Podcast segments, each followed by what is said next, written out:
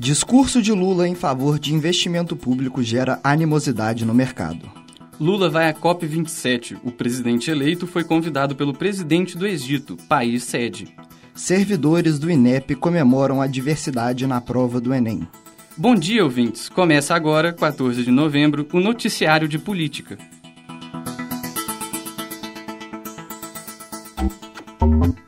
Política. O presidente eleito Luiz Inácio Lula da Silva viaja nesta segunda, dia 14, para a COP27, Conferência das Nações Unidas sobre Mudanças Climáticas. Lula chega ao encontro no Egito como chefe de Estado eleito convidado do presidente local.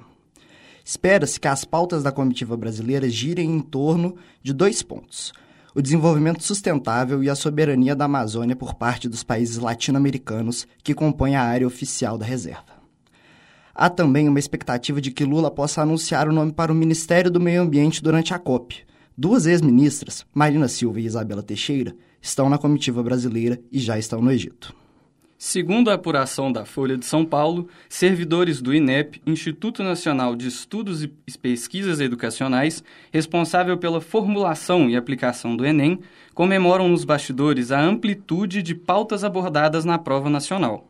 Com a realização do primeiro dia de provas no último domingo, foi possível perceber a presença de temas que foram alvos históricos do governo Bolsonaro, como os povos originários e questões de gênero. Os funcionários do Instituto, de acordo com o jornal, celebraram a resistência perante aos esforços da atual gestão em banir abordagens. O segundo dia de prova do Exame Nacional do Ensino Médio está marcado para o próximo domingo, dia 20.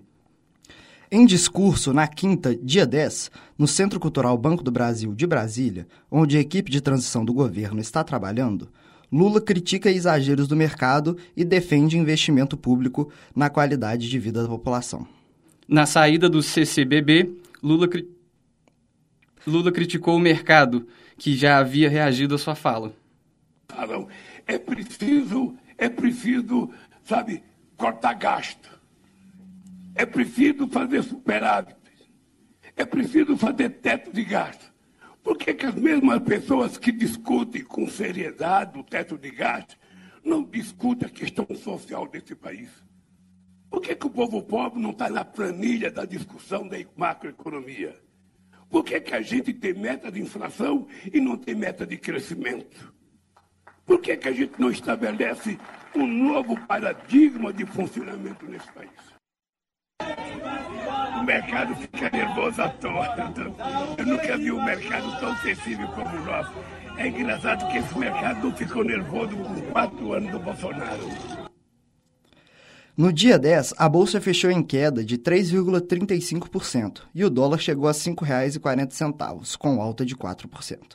Mas na sexta, dia 11, o dólar voltou a recuar e hoje está em R$ 5,29. Foram feitos questionamentos à fala do presidente eleito, dizendo que o mercado reagiu negativamente a Bolsonaro em datas específicas, como no dia 7 de setembro de 2021, em meio a falas golpistas dele e atos golpistas de seus apoiadores na rua.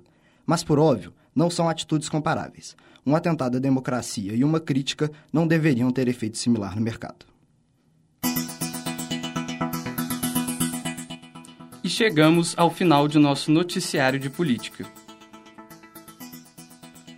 Apresentação: Danilo Pieri, Vitor Parma. Produção: Danilo Pieri, Luan Versiani, Mariana Barcelos e Victor Parma. Trabalhos técnicos: Clara Costa, Arthur Rocha e Giovana Orsini. Coordenação: Getúlio Nuremberg. Obrigado pela audiência e até a próxima.